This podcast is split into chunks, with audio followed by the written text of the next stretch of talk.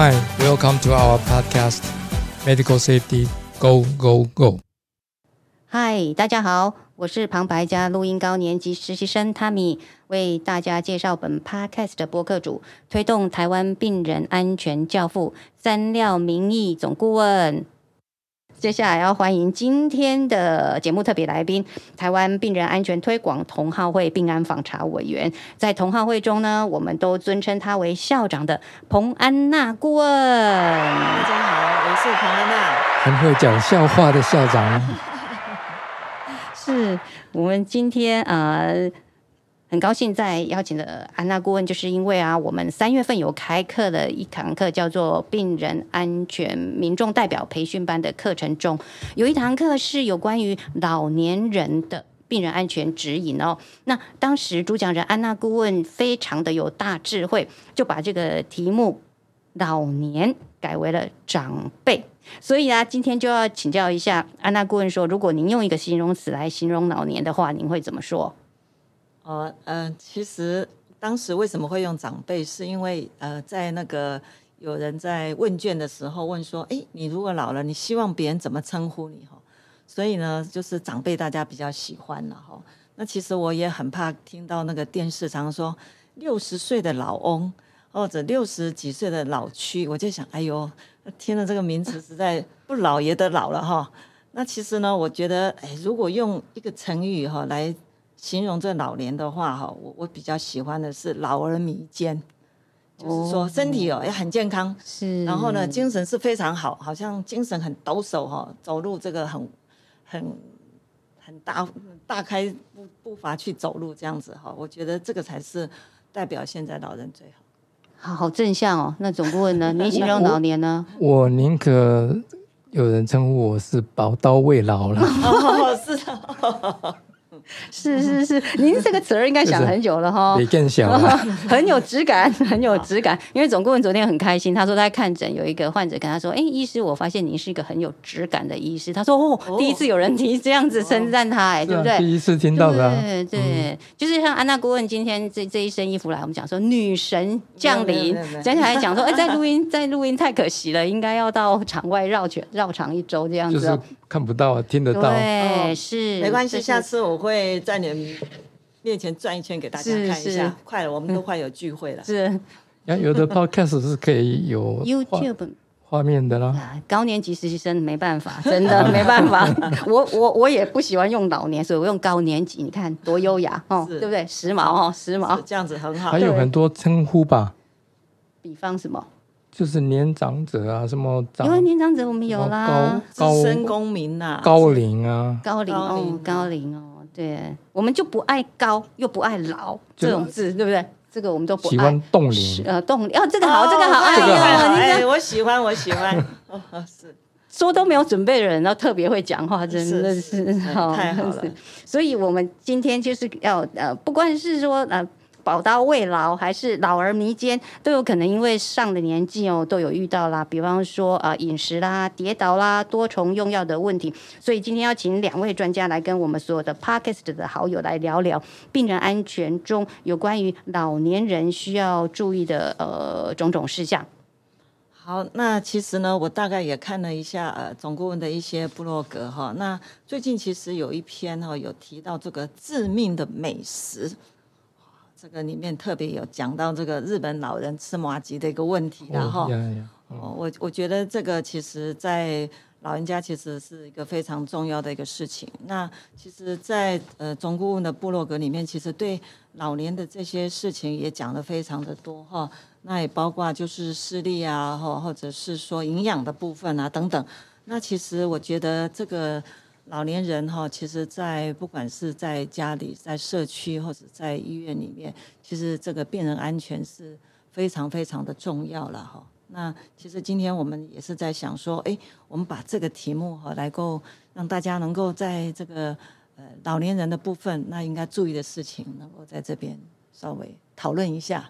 您是要讲挖吉吗？还是？我也很想去讲挖吉的事情，还有这个。那其实，在总顾问这里面，他的里面有讲到，就是有个老人家，就是吃了嗯三个麻吉嘛，哈，那所以就噎到了，哈，那那其实，在总顾问的这个部落格里面也特别提到，就是在日本，因为它这个部分是在美食的部分，其实是在过年的时候，特别是特别要吃嘛，哈、嗯所以在那个时间也比较容易呃发生，就是元旦的前后。集中在一月，然后大概有百分之四十三，大概都是因为这样子的问题啊。嗯，似乎有这样的数据了。是，那所以其实呃，我觉得在呃日本可能在这个麻吉的问题，可是其实在台湾哈，我碰到的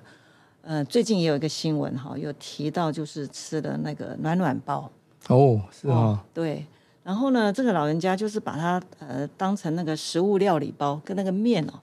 和在一起哈、这个也是在呃今年年初的时候，正好顾问写了部落格之后的十十天后发生的一个事情。哦，那在这之前也有就是把这个暖暖包当成芝麻糊哦嗯，拌着吃这样子哈、那其实大家可以知道说，哎，这些老人家呃身体的功能的退化哈、那造成了有些在吞咽的部分的一些困难点啊。嗯哼，那个阿杜仔的话，恐怕吃牛排呀、吃牛排就就就梗是噎到，然后梗梗梗在喉咙而嗯致死的。大家听过那个汉姆立克嘛？哦，就是哦，对哦，对对对，对但是马吉要用拍的不简单哦，恐恐怕了。对对对，恐怕要救命是蛮蛮困难的。对，这个是确实是，其实呃，在台湾也是，每次在呃过节的时候，譬如说呃冬至啊等等，其实我们在长照机构也都觉得说，哎，老人家吃这个真的要小心。不过在台湾其实更常发生的是吃馒头，嗯，当场就看过哈，在整个在急救的一个过程哈，那当然呃同仁们知道说，哎，怎么样去做一些呃急救的动作，其实呃还好啦哈。当天我是看到正好那个病人也就救回来了那个老人家，其实这个都是非常危险的一个事情。是我曾经在病安的这个我们叫啊、呃 RCA 啦，就是啊、呃这个根本原因分析的一个比赛里面呢，也用过一个啊、案例哦，这个案例是芝麻吉啊。那因为因为我我想这个时间的关系，我没有办法那个，我想有兴趣的人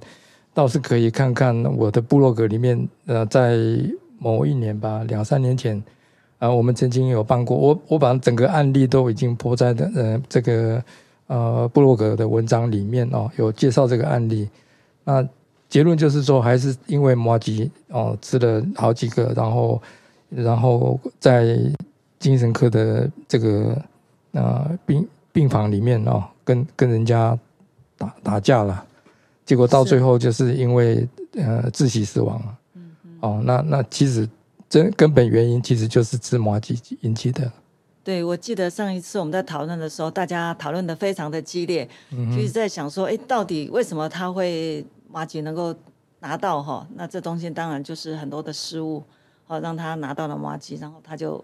一口气把它吞下去了哈，造成这些呃可能偷家了，我们讲是投资偷偷吃麻鸡，没关系，那个那个故事倒是蛮有趣的，有有兴趣的人倒是可以上网去看看。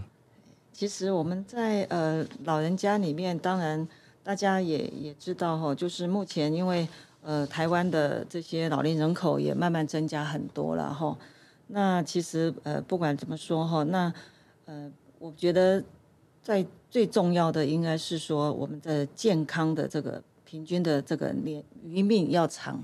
好，那其实，在很多的统计里面都有提到哈，就是不健康的生活生存的这个余命哈，大概都有八年，就是可能要呃躺在床上哈。那所以呢，有些在生活上的这食衣住行的部分，其实都应该要特别去注意哈。那当然，就刚我们有讲到那个呃吃的一个问题，当然就是呃老人家他有一些可能失智啦，或者是有一些感知功能比较差啦，呃，或者是呃整个这些视力的一些问题或误食等等哈，就造成了一些意外。那当然呢，我们在今天谈到这些病案的时候，那我们也会在医院里面看到，目前现在的老人家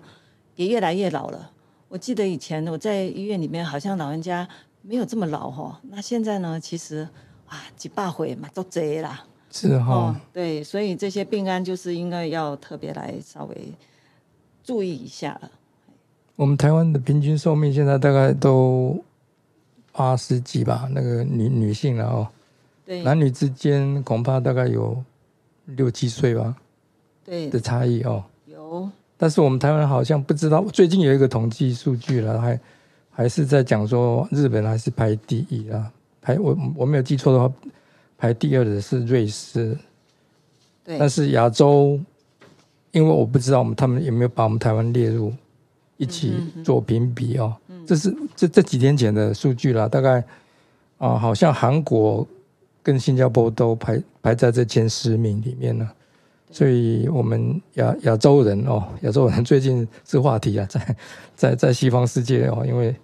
呃有有很多对我们啊亚洲人有偏见的哦的的的情形的，但无论如何哦，我想现在真的是一个这个很长寿的时的的一个一个年代哦，啊、英国的菲利普亲王好像最近往生是嘛，对对对，但是他没有没有到到一百岁嘞，很可惜。到一百岁。是对，那不过我所知道，呃，台北的这个年纪，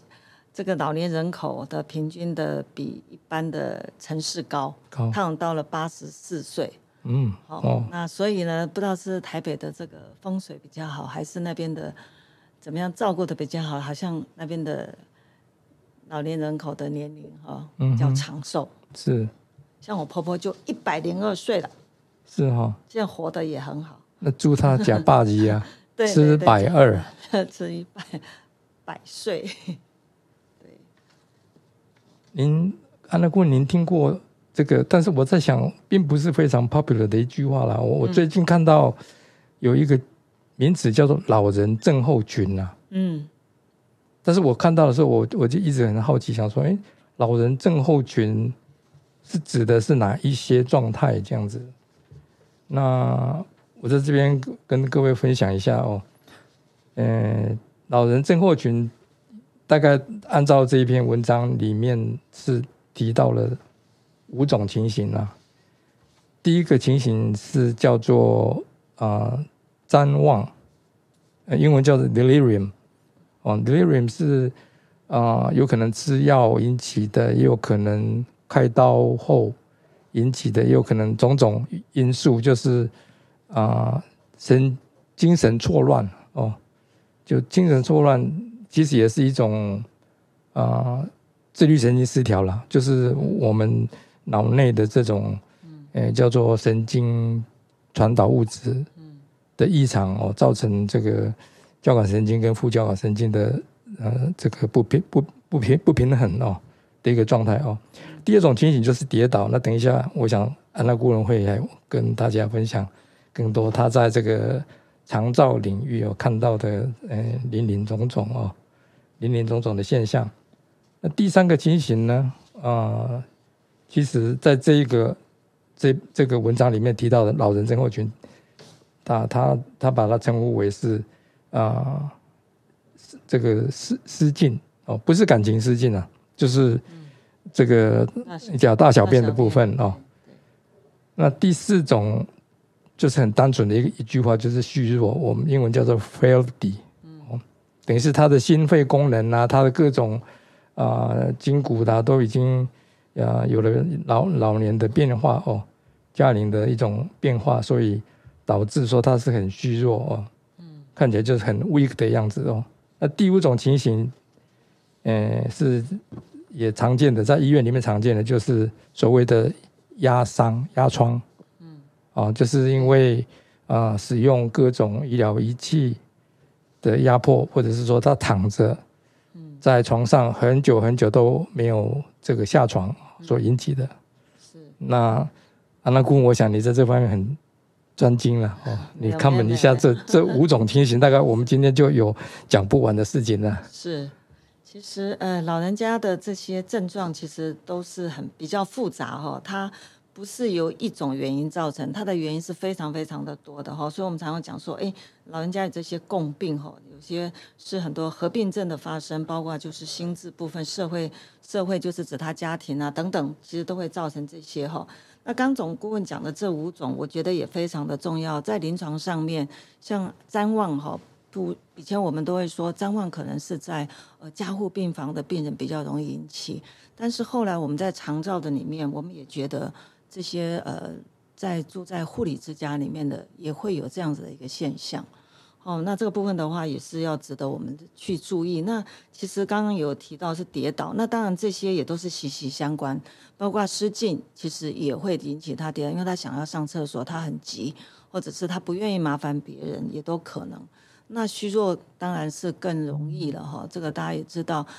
有些老人家在床上躺久了，哦，整个这个肌力的部分就减少了哈。那当然他可能只要一起来就头晕啊，或者他可能又吃了很多的药物哈，那这些都会造成他感觉是很虚弱的样子。那最后刚总共有提到就是压伤哈，那这个部分的话，现在我们也是觉得在我们所有的这个肠照里面的一个。呃，肠照的一个指标里面，我们觉得是一个非常重要的一个部分了哈。那其实，在护理，我们一直觉得说，如果我们让呃病人造成的这个压力性的损伤，其实在我们照顾面上面，是不是就是有一些疏忽的部分了？哈，这个呃，其实我们也会很担心，尤其是常常也常最近在几个机构里面，我常常也看到的就是病人他去住院。住院一回来，如果皮肤没有特别再去检查的话，就会，呃，或者没有再注意的话，马上就是因为他在医院里面住那一个礼拜，那回来之后可能就入床的一些情况，哦，那这些来讲呢，对老人的症候群都是一个非常不利的一个一个情况哈。这些大概都是应该我们在照护面上面也应该要特别从这边再留意哈。那感谢总顾问。这样来跟大家做分享啊！是这些所谓的老人症候群哦，是由不同的机转产生的啦。那实际上在啊，这个老年人哦，他们在不管是在住院当中，或者是在家里啊，有很多很多的我们讲因素哦，就是可以导致啊，这个老年人就是病得更严重哦。那怎么去预防？是这个是非常大的学问了，因为不同的啊状态、不同的疾病哦，需要有不同的啊方法去策略去去去预防哦。那我们就来谈谈这个安娜顾问非常，您您要谈哪一个？我想这这这没关系，五个里面任何一个讲一下呃跌倒好了，好好，因为我们。护理这边最怕病人跌倒了，一下跌倒之后呢，就有蛮多的一些呃依灸啊，或者这些产生了哈。那其实，在我们为什么一直在想说，哎，跌倒那么重要，但是为什么我们都没有努力去把这些事情做好？那其实我呃也常有机会到其他医院去看一些他们做的一些呃。改善的部分了哈，那其实不管是做 RCA 或者是做一些 PDCA，对这个跌倒的部分哈，我其实每次看了以后，我都会问他一个问题：说病人跌倒是因为他的健康因素吗？还有没有其他的问题？他们都会说啊，是因为他生病啊，所以造成。哦，其实。要引起这个跌倒的话，其实有很多的因素，包括这个大家知道，老人家最常就是吃了很多的药物的部分。嗯哼，哦，这个部分其实会会引起他的一个呃这个跌倒的一个可能性了哈。其实我们在在看哈，一般呃这个老人家哦，平均哈，他每天要吃四种四种药，算起来大概就是有六点四颗。所以不管是社区的，或者是机构的。或者是在医院的这些呃老人，可能引起的机会都是蛮大的。嗯哼，用药的部分，这是也相当复杂，因为老年人毕竟他有很多身体功能的问题哦，所以等于是说，啊，刚刚也讲过，通常我们讲这个多重用药是指啊五五种啊，或者是反正四五种，或者是更多种。啊，以上哦，每天呢、每天哦都要都要吃这么多种药，然后这些病人他吃了，这些老年人哦，他因为啊、这个身体功能哦，就是老化的原的因的因素哦，它会造成说等于是代谢就会比较我们的慢哦，所以很容易就会发生副作用，而且特别是老年人，他有可能他记忆力不好哦，或者是他表达能力不好，所以等于是他他吃了几颗他自己也也忘了哦，那等于是说重重复用药哦，所以往往这些病人就是他假设是顺利出院哦，回到家里以后，有可能就是因为吃错药，又又被送回来急诊。哦，这是常常听到的事情啊、送送回来急诊，而且还要重住院了。哦，所以这个问题其实还蛮严重的哦。那刚刚有提到说，呃，我们再稍微深入来看看这个病人会跌倒的因素了哦，因为病人有刚刚顾问有提到说，啊、很多人都以为是病人本身的问题哦，其实我们有时候常常也是要看说，不能就只有怪病人啊，现在还是在讲说病人本身的问题嘛，但是病人以外的问题，比如说是环境的问题，是也是应该讲啊、有其他的原因哦，就是不是内因性的，而是外外外来的哦，外来的这是通常是指环境了哦。那先讲先讲病人好了啦，我病人他有可能因为视力不好，他就视力模糊嘛，哦，他有可能是不管是啊、这个青光眼，或者是说哦白内障啊等等啊哦，就是模糊哦，甚至于他刚刚用他有可能用药，就是他点了一个这个这个呃散瞳的药以后，就视力模糊了。我想有有很多人去做这个眼底检查，在医院里面，即便是年轻人哦，他点的这个这个呃散瞳的药以后，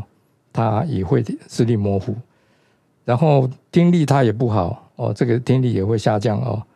那在啊这个我们看到的一些文献里面都会提到说，这个病人本身哦，如果说他是刚刚讲说手脚没有力气、虚弱了哦，那独居老人呐、或者是他因为某些原因哦，神经系统的问题，比如说坐骨神经痛啦、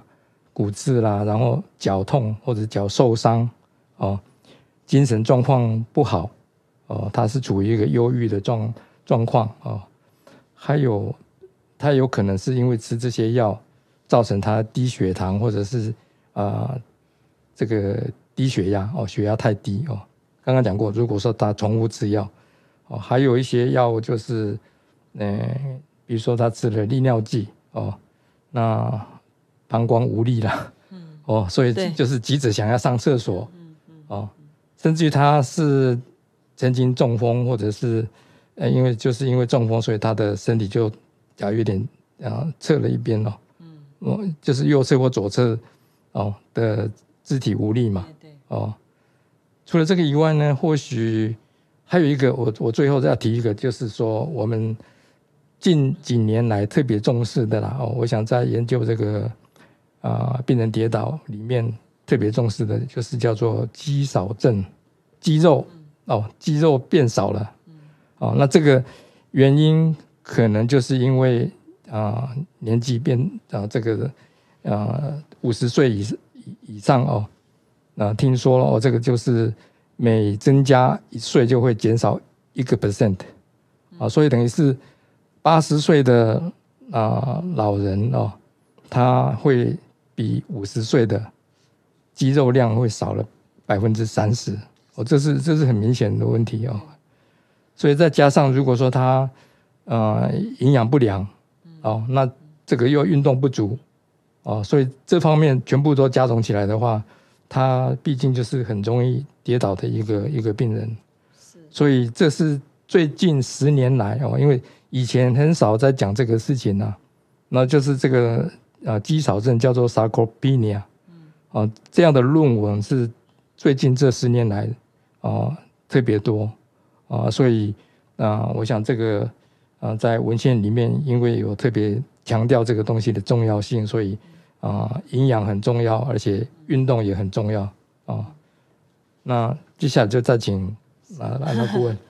嗯，谢谢呃总顾问哈，把这个都讲得非常的清楚哦。其实刚刚总顾问讲的这个部分，我也做了一些功课哈。其实这些很多都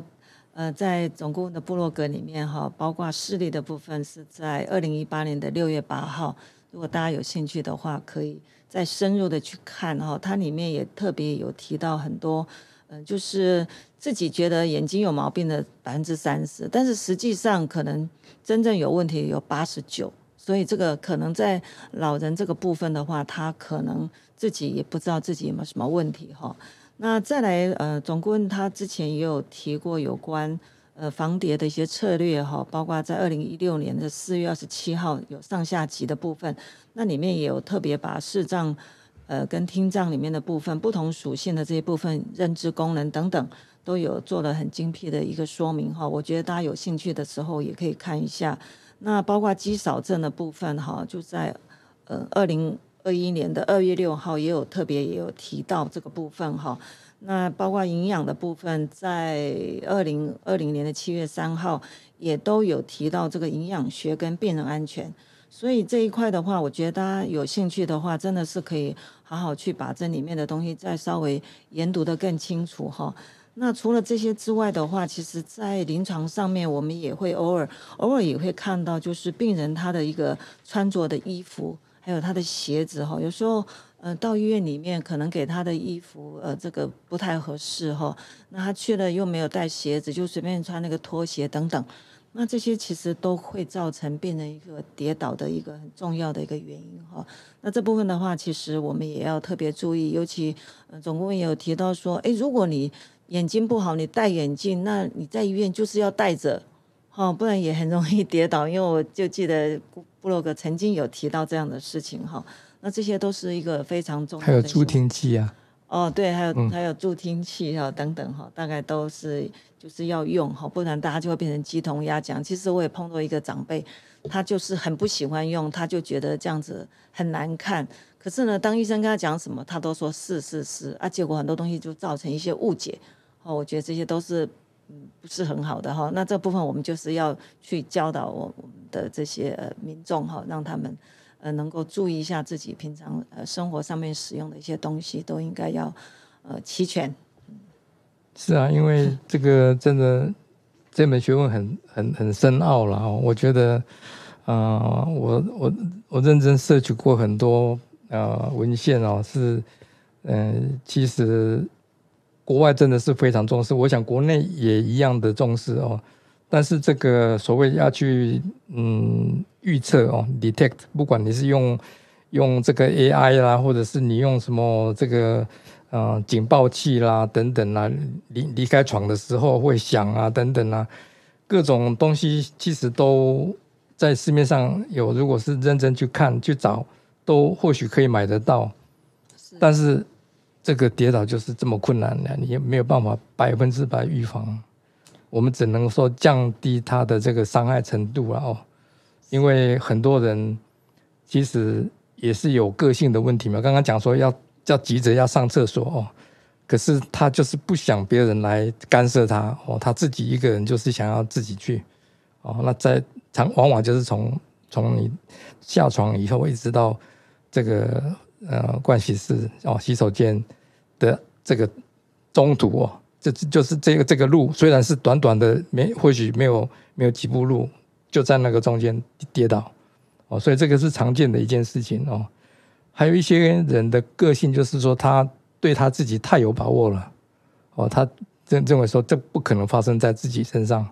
啊，结果他还是有有一点太大意了。原则上就是他太有把握了，太有信心了哦。这样的人也是会犯错了哦。顾问，这个怎么办？其实我们也碰过这样子的事情，就跟他说：“哎，你小心了，你你到时候要告诉我们呢，你要拉铃啊，或者是跟旁边人讲啊。”可是他就很执意，当你不在什么，他就下来，结果就跌倒。这个在我们长照机构，这个叫做老顽固啊。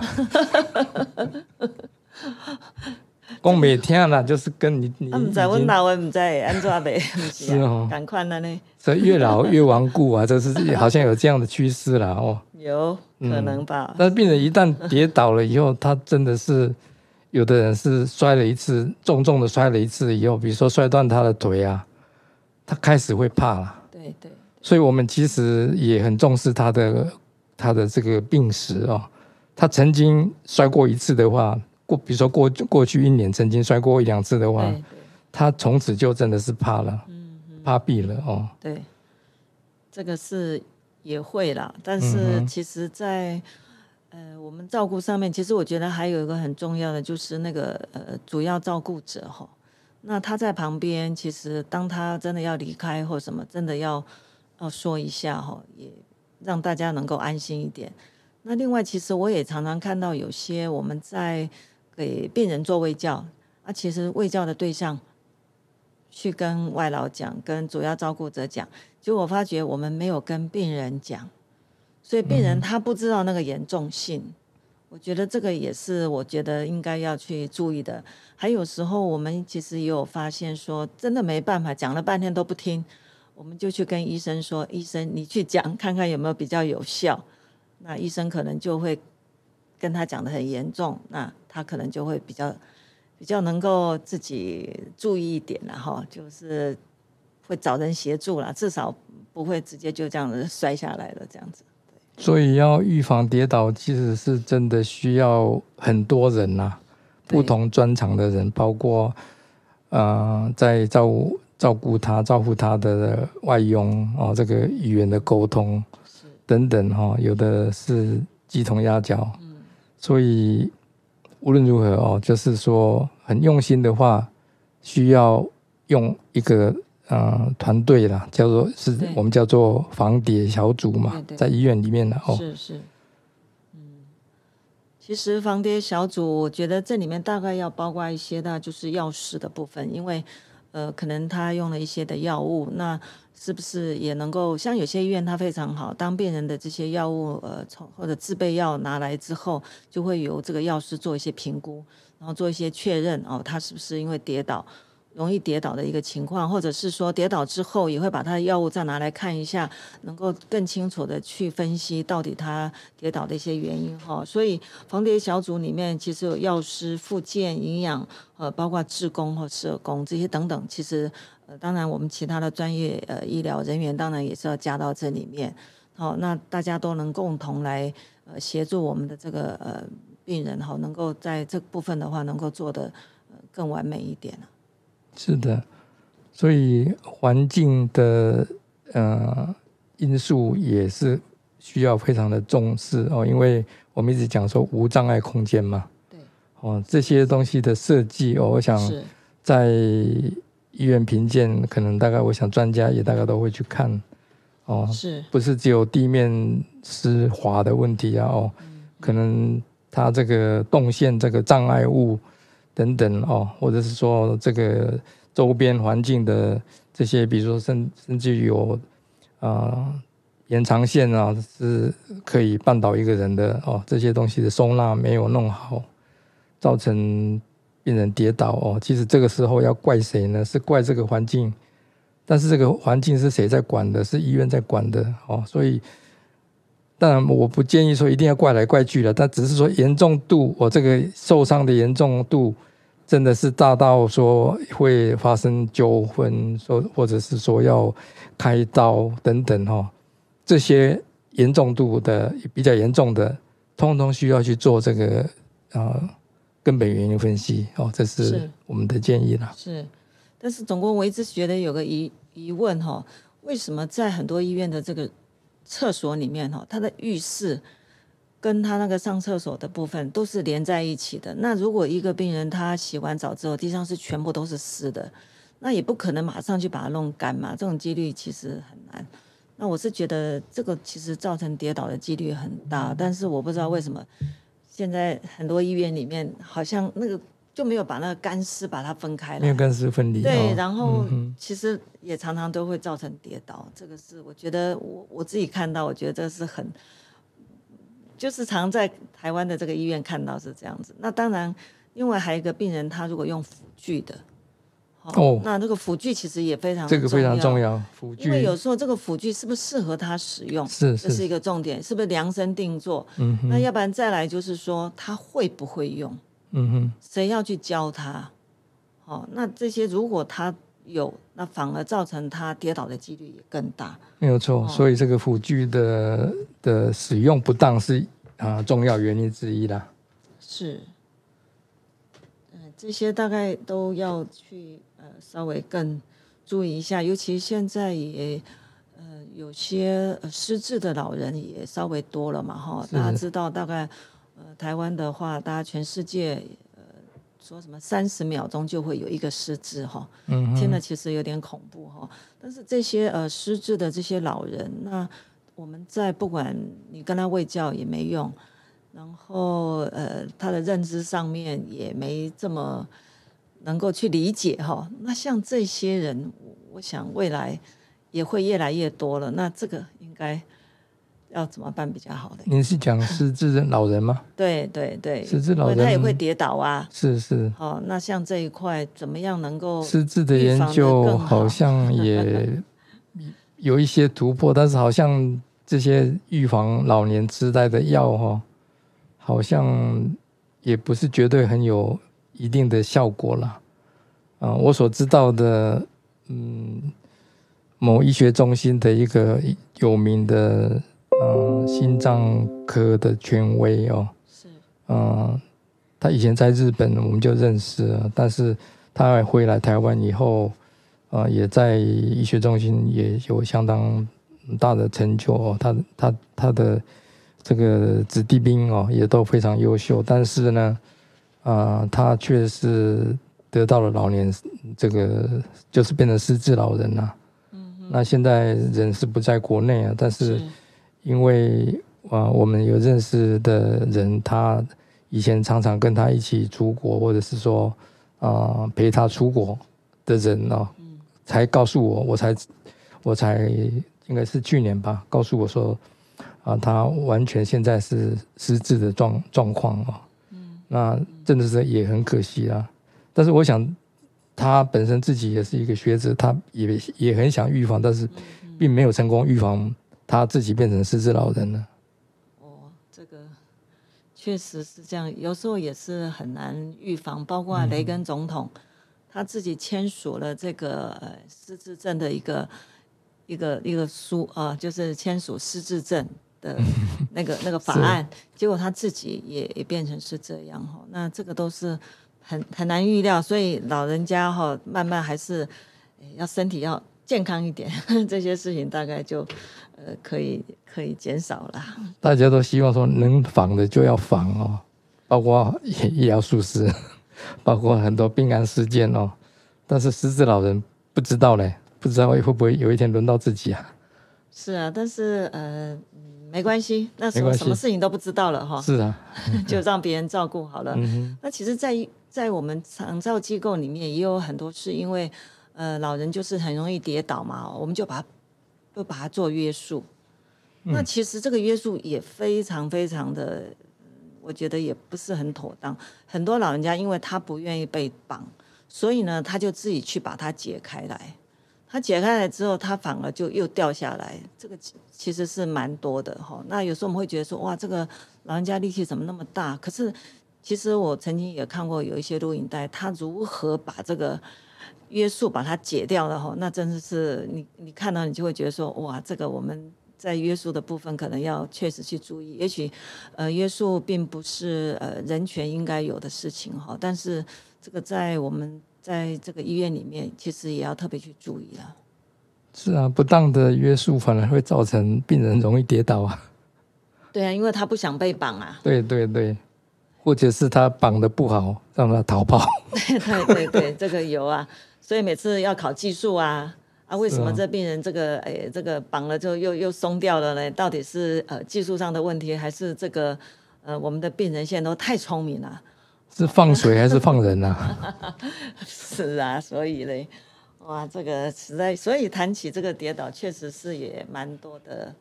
这些事情哦，可以可以讲的。嗯，我们那时间的关系，我们最后来谈一下这个所谓的治治跌药物啦，容易跌倒的药物。是啊，安娜顾问，你那边因为真的是太多了，我想应该是要一边讲一边念啊，真的是太多种了哦。您那边有吗？您这边念好了。哦，OK，哦那我来念好了哦。嗯、降血压的药哦，大家可以想象得到，你你降血压如果是太强的话，真的是会会会会会跌倒。还有降血糖的药哦，还有一些就是我们讲中枢神经抑制剂哦。那这个是代表一个一个族群很大的族群，像吗啡类的药物啦，吃了以后会昏昏沉沉啦，安眠药啦，抗焦虑的药、抗抗忧郁的药，还有抗巴金森药、是镇静剂等等哦，这些都有可能让你昏昏沉沉哦。还有精神科领域，就把它当做是精神科领域哦。身心科常用的一这些药都有可能会造成一个病人容易跌倒哦。除了这个以外，还有我们讲泻药了。我刚刚因为你吃了以后，就是常常常要跑厕所嘛，那利尿剂当然也是啊，哦，所以吃了以后会让他要一直要想上厕所的药，那可能就是也是风有风险哦。对，那除了这个以外，还有呃化疗药哦，化疗药打化疗药，常常身体就会觉得非常的全身倦怠哦，会很疲劳哦。那这个虚弱哦，虚弱就就是一个另外一个啊容易跌倒的风险嘛。是好像还有一个叫呃抗心律不整的药了，哦，在心脏科，比如说毛地黄啊这些啊、好像在书本上都是有这样子的啊一一提及这一类的药哦。还有一刚开始我讲的这个这个涂这个啊眼药膏，哦，是，还有哦是散瞳的药哦，这个眼眼科的事情我们也不能我忽忽略它哦。对，大概有这这么多种药可能会，那现在我们只是讲它的类别哦。嗯，那其实上，其实这些东西在细分就有更多的啊、大家可能没有听过的商品名啊，所以一一堆啦，不飒飒哦。所以无论如何哦，我想我们现在在医院里面有一个叫做用药整合，哦，你你如果说没有什么这方面的呃知识哦，你就把所有你吃的药全部都拿带来给这个药师看，哦，请医师帮你看或药师帮你看，哦，护理人员也也可以帮上忙了。我想他们会帮你过滤一下，我们叫做用药整合，这个东西非常非常的重要，因为如果这些东西搞错了哦，或者是呃不同的组合，会造成啊、呃副作用以外，也会造成医疗浪费。哦，这个是站在这个病人安全的立场，我想我在这边一定要宣导的事情。是，所以呢，其实病人在这个多重用用药，其实是要去注意哈。嗯那当然，其实在这边也要提醒，就是有有一些老人家，呃，如果呢您到医院去，或者是有呃有医师问你用什么药的话哈，那最好呢就是在家里面哈。自己服用的也能够去跟医生讲个清楚，嗯、包括一般就是你去看病的一些诊所啊等等开的药物，包括你自己呢有没有用一些中药啦，或者一些人参啊、保健用品等等。其实，在这个时候，我们应该都要跟医生讲清楚。那到时候的话，医生在帮您开药的时候，可能他就会去注意啊，就不会再多开错药物哦，就是造成你其他的一些问题又出现了。这是一定要跟医生去讲清楚的部分。是是，啊，我顺便请教一下这个，进让我们的主持人也给你一个问题啦。我是旁白，好，旁白 OK 来，我旁您白您您您知道？您知道为什么常常都我们中国人都讲说，呃，要吃百二加八级啦？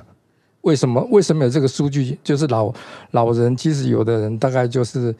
七呃八，现在是八十，平均寿命八十几嘛，是。九十就也很不了不起了一百也很也很了不起了。为为什么？么要120为什么目标是一百二啊？百二。百二。嗯，为什么？吉祥话、但是有有原因的啦。哎。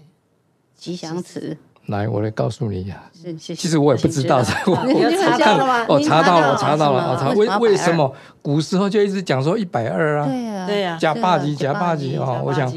因为人类从这个胚胎细胞分裂的次数哦，听说一辈子有五十五十次了，哎，是。分分裂细胞分裂。一辈子就五十次哦。那这个分分裂的这个周期啊，是目前是已知是二点四，是。二点四年呐、是。嗯，所以二点四年乘以五十次就是一百二十啊，哦，所以这个是你的、你的一个 lim limit 啦，upper limit，就是你、哦。你要活过超过一百二十，就对这个人体来讲是有困难的，哦，所以古时候的人就已经经知道是哎，是一百二啊，外星哦人，是这是外星人的智慧。哇，，ET Go Home 对，ET 不不不只是 对啊，不只是呃一一句呃台语的俚语以外，其实它已经包含了很多的有原因的原因的，我是是我被我查到了啦。哦，嗯，感谢对，再次感谢两位专家宝刀未老的哦，不是不是，实用的对谈 嗯，还有充实的对谈。相信呢，这一集的节目是所有的好朋友们除了自己收听非常受用以外，更适合分享给您的亲朋好友。所以最后，我们再请安娜顾问女神来跟我们这些 p a c k e s 的好朋友是。分享一下。因为呢，我想要分享，因为我是护理师，所以我骄傲，因为明天是护士节，所以是。护士节哈。那当然，我还要讲一下，诶，对所有的护理人讲一句话哈。他说，呃，这也不是我说的哈，但是有人就这么说，他说，上帝哦，呃，造了母亲，但是母亲呢没有办法去照顾她所有的孩子嘛哈，所以呢，他就创造了护士，让护士呢能够去安抚每一个人的心灵，照顾每一个人的身体，好，然后让大家得到健康。阿门我在这，哦，所以我在好这边感人。也哦感人。呃也感人。也祝福哈，就是我们因为明天嘛就是护士的节了，所有所有天下的这个南丁格尔。包括那个男生的男哦，是哦。哦，一起哦，啊，这是我们最喜欢的哈。然后大家都是呃，就护护士节快乐。那也希望我们以我们作为一个护理人员的，是一个非常骄傲的一件事情。也有 LGBTQ 是吗？LGBT 也是，我们也现在不能不能歧视他们了。是是他们也有人当护士的是对是是，这些都是是都是哎都是我们的好伙都是我们的好伙伴。对是，是 OK。谢谢。那总顾问就是我非常 enjoy 今天的这个啊这个这个题目是我们临时起意的一个 啊创意料理了。创意料理，创意料理 是是是，其实两位都准备的非常充实哦。如果说因为啊这个也也是一位老年的这个。高年级的录音员，所以没有办法呃有这个 YouTube 的现场。如果说有的话，可以看得到说大概在桌面上可以看到两位专家的资料是这么的丰富。那我们还是要再次谢谢两位专家，也谢谢各位好朋友的收听。那当然，请您在分享给您的亲朋好友的时候，别忘了花一点点的时间给我们的节目点五星评分，更欢迎您的留言。那我们下次再见没有六星喽吗。哦，没，目前还没有。再下次再见喽，拜拜，拜，拜。谢谢谢谢，拜拜嘉欣。